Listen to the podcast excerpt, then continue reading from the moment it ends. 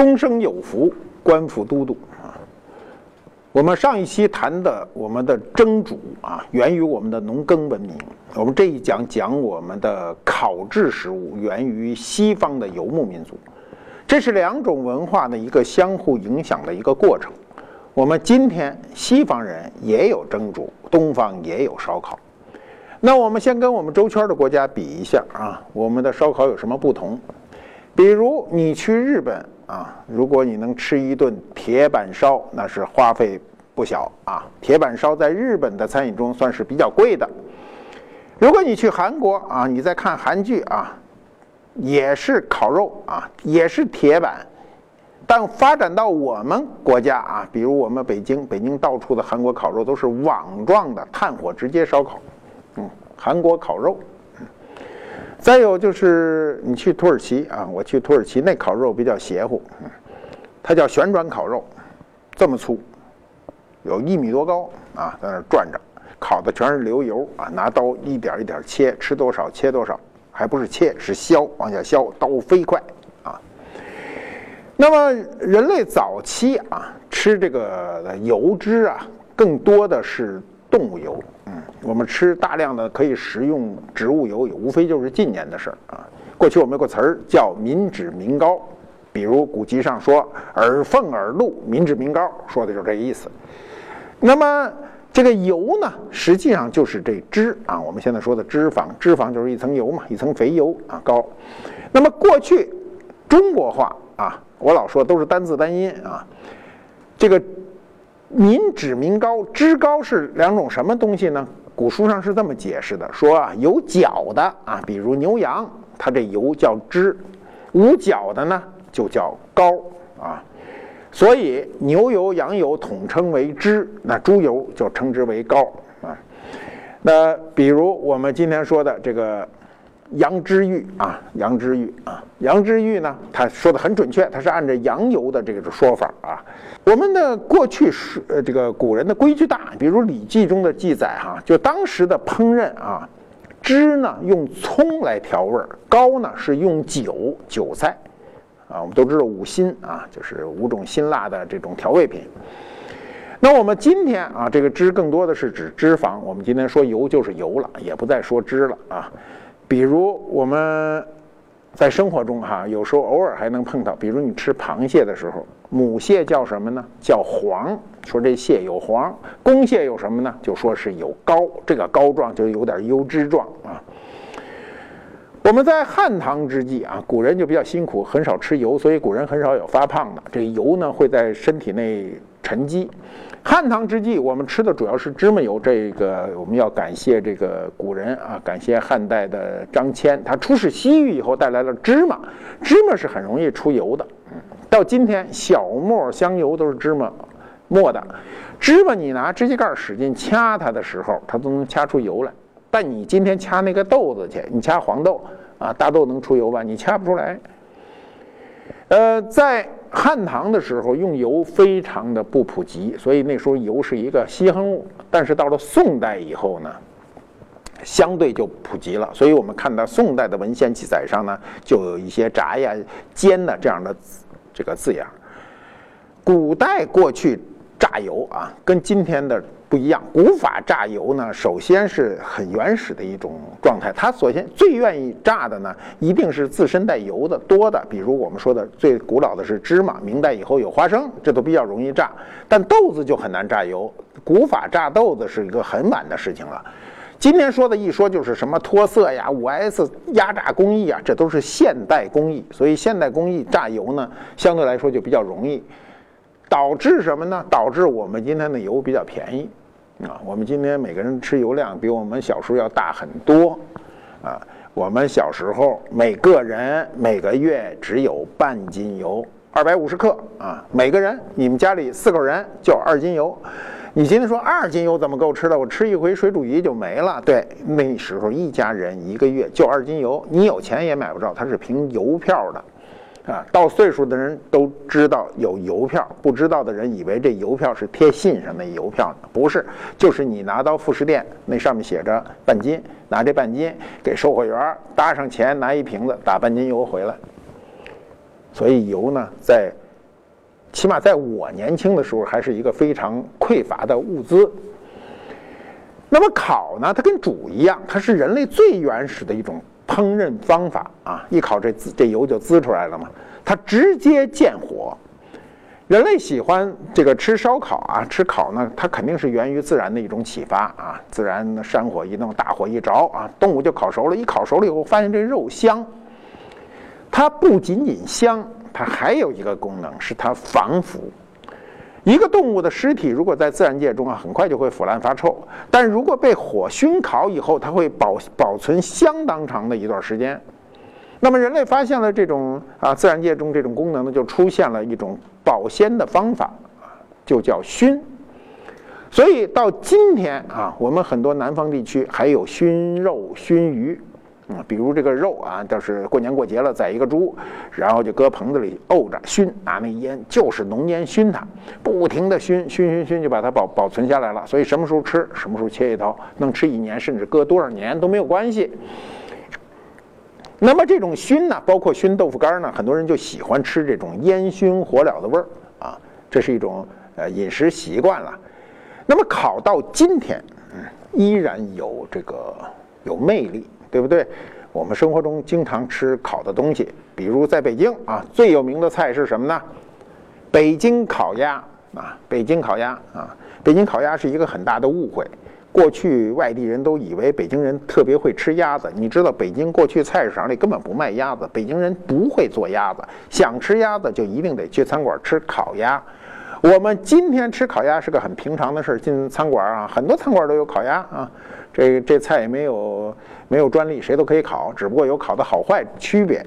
但我们小时候，北京的餐厅就是除了全聚德，没有人有烤鸭这道菜。一个人一辈子能吃一回烤鸭，就能说一辈子啊！这一辈子都说我吃过烤鸭。所以北方人啊，尤其北京人，几乎是不吃鸭子，不会做。我们今天老是说烤鸭有很多种，比如电炉的啊、气炉的啊，现在更多的大家标榜的啊，北京现在不批了，就叫果木烤鸭。为什么使用果木呢？哎，这事有点新鲜哈。你比如松木、柏木、松柏之木是不能烤鸭的，因为松柏之木它出油烟子啊，那个味道非常呛，所以它不能烤鸭。柳树啊、杨树这种非常康的木头，它不耐烧，一进一会儿就呼啦呼啦就烧完了，所以就要用果木。因为北方的果木啊，它种植一段时间，这个水果水果的丰果期一过，它马上就砍了，重新重新的。这个种新苗啊，你比如苹果树啊、梨树啊，都是这样。那么这些果木呢，本身长不大，又七扭八歪，这木头又没法去应用，所以都结成一段一段。当时就用它来烤鸭。结果果木本身它没有异味儿，没有异味儿就算是香味儿了。所以果木烤鸭呢，就被标榜有果木香味儿啊。这果木烤鸭就是这么来的。那比如我们的。广东、广西啊，有什么呢？烤乳猪啊，比如广西的烤香猪，这么大的猪啊，全猪烤出来，烤的非常的脆啊，脆的跟炸排叉似的，非常的脆。你比如我们的新疆啊、内蒙古啊，有什么呀？有烤全羊，这种整只的烤全羊啊，一只羊烤上来，然后切下来，非常的香啊，呃。这种烤制呢，有的是事先要经过腌制的，腌制以后烤出来呢，就直接吃那味道。如果没有经过事先腌制呢，这个等烤熟了以后就蘸着佐料去吃。那么烤的食物在全国啊，最为普及的是什么呢？就是烤串儿，满街的烤串儿，很多烤串的贩子跟城管斗智斗勇。天天的啊，但是烤串很多人喜欢吃，尤其夜市上啊，一人拿一串，一串，一人拿好几串，吃完特香。烤串呢也变得越来越丰富。过去烤串指的就是烤羊肉，后来这个烤这个各种动物的内脏啊，烤鸡呀，烤什么？我见过烤鹌鹑、烤鸽子啊，烤各种这个海鲜呐，烤什么的都有啊。那么烤呢，它这种。烹饪的方法最注重的是天然的香味儿。如果火恰到好处，所有的这个你所烤的这种主要是肉啦，不管你是牛羊啊还是猪啊，甚至烤鱼啊，它天然的香味儿就出来了。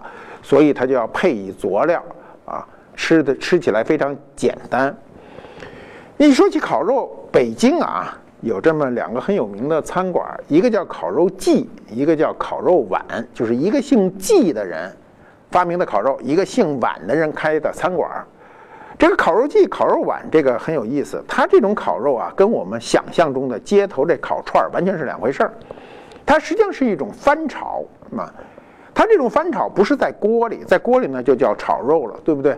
它是在一个，就你没见过这东西，它有点像。扣过来的饼铛略有一点鼓，就有点像一个浅锅扣在火上炒的时候，你想这东西不停的往下掉，它就不停的翻炒啊，很快就炒熟，爆炒啊。是这种烤肉季、烤肉碗，在民国的时期，在北京请人家吃一顿烤肉碗或者烤肉季，那是天大的面子。为什么？那时候人吃一回肉，能足足的吃一回肉，是一个非常享受的事情。那么西方人呢？西方人最初呢是烤面包，对不对？我前些去年吧，我去这个这个意大利啊，看到这个庞贝古城啊里头的这个烤面包。啊，历史上两千年前的人怎么烤面包？两千年以来，西方人的烤面包。是这个从未间断，所以西方的今天的主食都是烤面包。我们过去认为，我们小时候吃烤面包就是吃面包啊，是零食，没当主食吃。比如春游的时候拿一面包特香啊，而且我们过去那面包都是早早的就烤好了，很少有吃出炉的鲜面包啊，新鲜的非常香的。那么西方的面包呢，是作为它的主食，所以你到西方去，面包的品种很多。比如我们都知道法国的面包叫什么呀？法棍，对吧？大早上，只要你到法国巴黎去，你早一点起床，到满街都是人拿着法棍或者抱着法棍的人，这么长啊，比胳膊细一点有限。比如你去俄罗斯，俄罗斯最著名的大面包这么老大个儿，中间一道咧着，所以叫咧巴啊。你去哈尔滨都能看到啊咧巴。那么西方的这种面食就是以烤，所以它不大会蒸。我们是蒸蒸馒头，人家是烤面包。那么我们看这个地理位置啊，大约就是在这个今天的亚亚非欧三洲交界，比如埃及这个地方。往西，它主要的方法啊，就是它这个这种面食的方法就是烤。我们往东往我们这边走就是蒸，所以我们有蒸馒头，有蒸花卷儿，有蒸饼，对吧？那么。我们有没有直接烤的这个主食呢？有啊，太有了。你到新疆去，有一种东西叫馕啊，这个馕就是直接烤出来的，它搁在那个灰堆里，烤出来以后呢，这个馕一搁，搁半年都没有问题，它不会坏啊。那么我们呢，还有一种东西叫什么呢？叫火烧，对吧？火烧也是烤出来的。火烧到今天在北京偶尔有的地方你还能看到啊，我每次看到都在那儿看半天，还一定要买一个尝尝。它火烧为什么叫火烧呢？就顾名思义，用火烧出来的嘛。它直接揉完了这个面，搁到炉膛里，直接从下面直接贴上去烤熟，烤熟为止。至于后来，啊，后来在饼铛上烙出来的东西，都叫烧饼。火烧跟烧饼有点区别，过去说烧饼带芝麻的，对吧？后来就发展成烙饼啊。北京有各种烙饼的方法，比如特别好吃的葱花饼。是吧？烙葱花饼，这饼里搁上油，搁上葱花，烙出来就特别香，卷起来吃。所以它有一种特殊的炊具，叫饼铛。这称字儿挺难写的啊，其实不是难写，这称字儿挺难认的。一个金属边儿，一个当当当代的当啊，当当网的当啊。有人没文化，冒充有文文化的时候，就把饼称念成饼当啊，这就显得很有名文化，因为你不知道是什么嘛。那么再有就是烙啊，烙饼。你看我们今天都说烙饼，烙饼，我认为“烙”这个字儿啊，有可能是一个俗读啊，是一种口语化啊，它应该念“烙”。所以现在中国还有的地区啊，古风习习的地方，可能还保持着说“烙饼”这样一种说法。那么，比如刨烙啊，刨是过去我们说的讲过的一种酷刑啊，那么。刨落呢？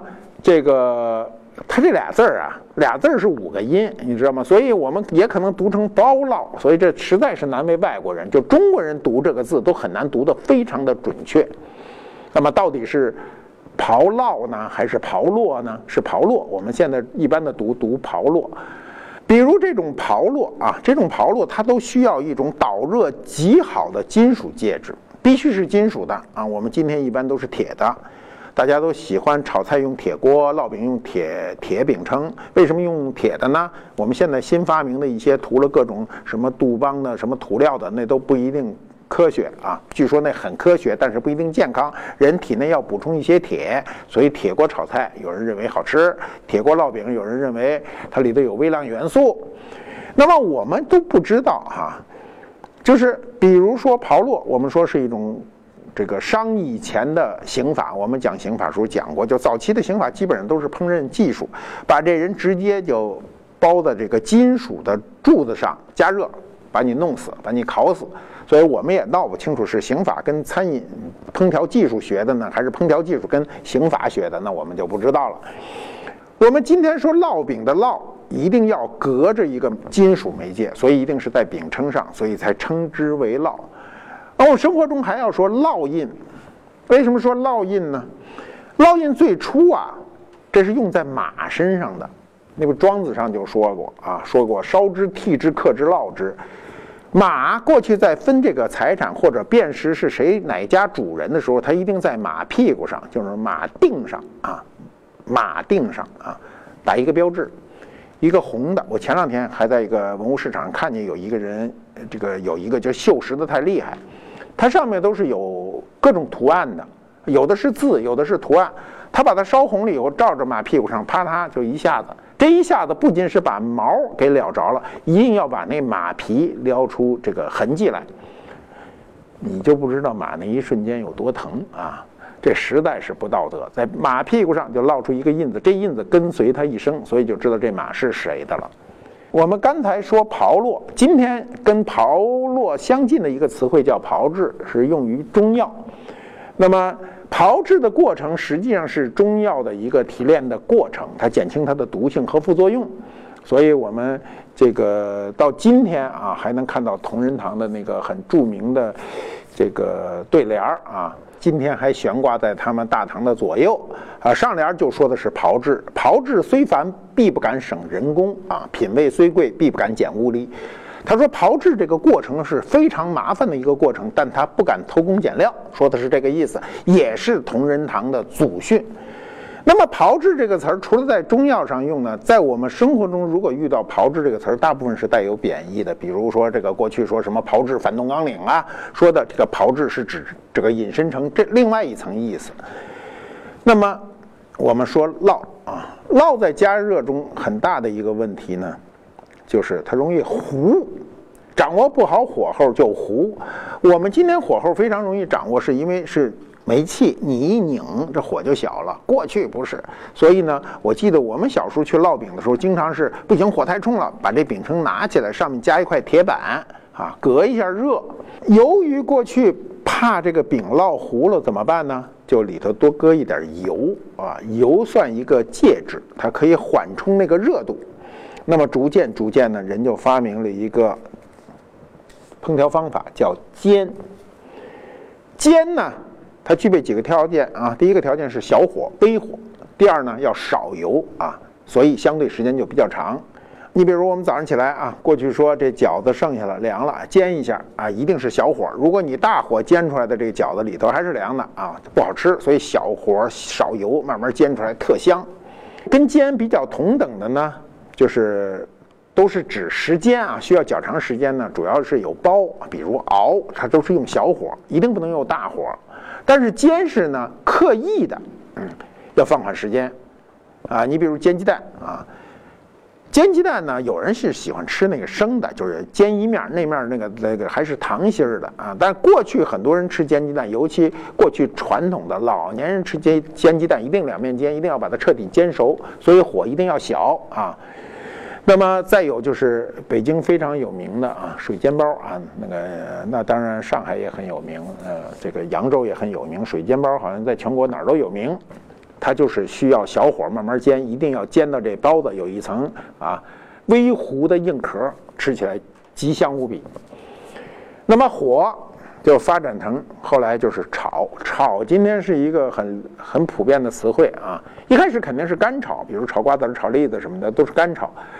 那么后来炒菜啊，我们这个北方人一般都说炒俩菜是吧？南方人说什么呢？说烧俩菜，说这上面还是有区别的。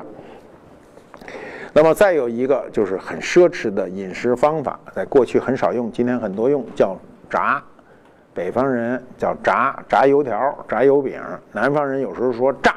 我们说煎和炸之间有一个界限，这个界限是什么呢？是以油没过食物啊为界限，没没过食物的油一般都为煎啊，没过食物，比如半锅油直接往下下油锅，这就叫炸啊。油在过去啊，非常的稀缺。我们小时候吃一回炸油饼，这奢侈的要命啊！攒好几个月的油，最后吃一回炸油饼。炸完油饼的油呢，也不能倒掉啊，还得炒菜，还得用。前两年看过一个一个电视片啊，就说一个孩子创业炸油饼，他的特征就是每天炸完的油全倒掉啊。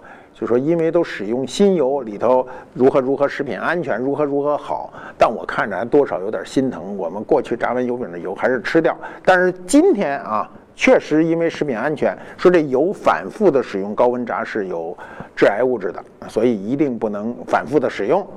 八十年代末九十年代初有一个非常流行的电视剧叫《我爱我家》，啊，《我爱我家》。里头有一个特有意思的桥段，就是宋丹丹演的和平说啊，等我发了财啊，我早上起来我先咕噔喝一口香油啊。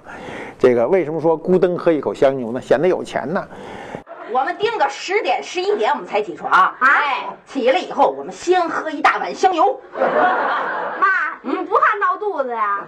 你懂什么呀？喝完了再吐了，这叫漱，那叫漱口，知道吗？你今天想你咕噔喝一口香油，你咽得下去吗？你咽下去，你得把昨昨天头天晚上吃的饭得呕出来，对吧？你觉得腻，可是在过去不会觉得油腻。当你体内非常缺油脂的时候，你觉得油奇香无比啊！我就喝过，我们那时候插队啊，偶偶然进一回餐馆，那剩下的油汤子全都喝了，一点都不会腻啊，不会腻。你不是北京有一道？小吃很有名啊，但是名不副实，叫炸灌肠。炸我们刚才说了，炸和煎之间呢，炸是油没过来，煎就是一点油。这炸灌肠实际上是煎淀粉。第一，它没肠没肉，它就是淀粉啊，做成圆的圆状，切切成片儿。第二呢，它不是炸，它是煎。过去可能给这种，它上面再弄点蒜汁儿什么的，冒充有肉腥子味儿，其实它没有肉啊，它就是这个。因为过去的人穷啊，又要解馋，怎么办呢？就是用淀粉，用这个动物油啊，猪油啊，去炸这个淀粉，不是炸就是煎啊，煎完了也很香，也很脆啊，是北京一个小吃。那比如北京有一道名菜啊，其实南方可能也有，我就是不清楚了，叫干炸丸子啊。干炸丸子啊，你听着容易，做起来很难。这干炸丸子要做成什么样才能过关呢？就是今天的干炸丸子啊，做完了上菜的时候，底下搁一张餐巾纸，白白的，把这丸子往上一搁，端上来，你把丸子吃完，这纸上连个油星子都没有，这就叫技术。这技术叫什么技术呢？叫收油技术。这收油技术呢，人家都是密不外传的，我经过反复的啊去问啊。人家看着我不像个厨师嘛，所以呢就把这绝技告诉我了，怎么去收这个油。我们去炸丸子啊，丸子本身是要有油的，因为你肯定是肉丸子嘛。干炸丸子是猪肉丸子。那么我们在油锅中炸的时候呢，你要想把它炸熟，你肯定不能高温，因为高温呢，它迅速外面壳就硬了，里头还没有熟啊。越高温越不是，所以有干有炸冰激凌嘛，它就是用高温。越高温里头越化不了，因为它迅速外面就保护保护起来了。那么它是用高温入锅，入锅以后形成这壳以后捞出来，在中温中啊，在油的中温中把它炸熟。炸熟以后再到高温中呢，再度炸一下，收一下油，所以它的油就该出来的油就全出来了，不该出来的它也再也出不来了。所以这个干炸丸子炸完了以后搁在桌子上非常漂亮，旁边是胡椒盐蘸着吃，非常香，要那个脆劲儿，那个香味儿。再有啊。就是我们在中国祖国大地到处都可以吃到的炸油条、炸油饼。嗯，哎呀，炸油条啊，炸油条有一个事儿，我一开始老不解，说为什么炸油条要两根儿在一起？你们在全中国哪儿吃的油条都是两根儿啊，一撕一分为二。我们小时候吃不起的时候，俩人买一根儿，一吃一分开，一人一半，对吧？它为什么让两根儿在一起呢？文化上有一个附会啊。说这事儿是宋朝人发明的。说宋朝人呢，他当时恨恨死了那秦桧了。说把他们夫妻俩搁在一起下油锅啊。宋朝也够奢侈的，就不让他们俩人下了油锅，所以这油条就两根在一起。那么究竟是什么原因呢？我告诉你，很简单的一个原因。如果我们炸同样的一根油条，就同样粗啊，不是用两根，用一根的面炸出来呢，这油条呢不容易熟，因为它粗。一旦你把它彻底炸熟的时候，外面可能会颜色会变得很重很硬，所以它用两根在一起的时候呢，它就会变成了这个非常容易熟。所以呢，呃，就是有这个网友都调侃，现在网友都是天才，说一根油条的时候呢，因为太孤独啊，说瘦弱的身躯呢，让人家看着就显得憔悴。那么两根在一起呢，油条最幸福啊，满满的都是爱啊，一起变成大胖子。你看，这两根油条在一起的时候，它一定要轻轻的、稍微的旋转一点，不能旋转多了。旋转多了那是什么呢？那是麻花。所以三根在一起那是麻花。这麻花跟油条有什么不一样啊？油条是发面的，麻花是死面的，所以麻花可以脆。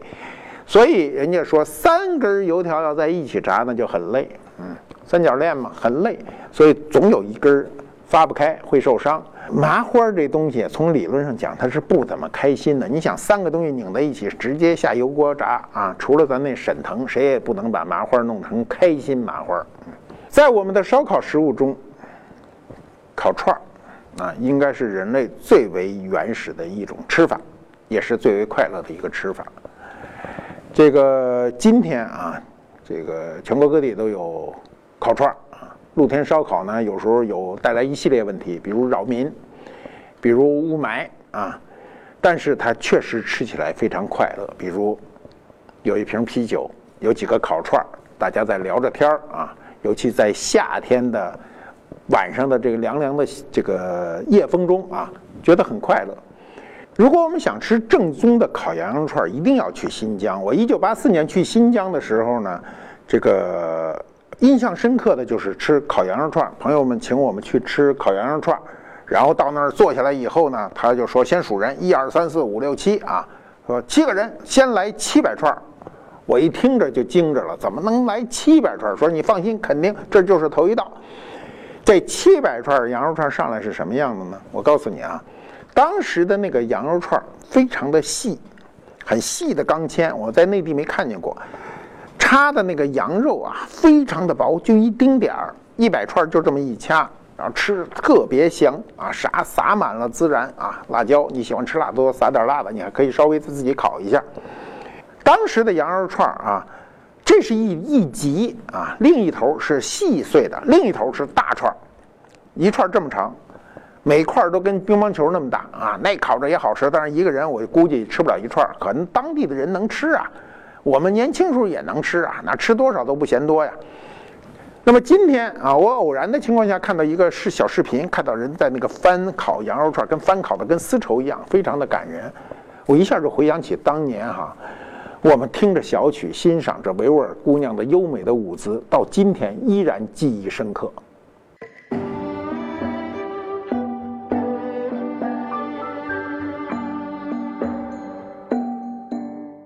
官府猫揭秘官府秀，这有一个玉羊，大绵羊，绵羊啊，不是山羊。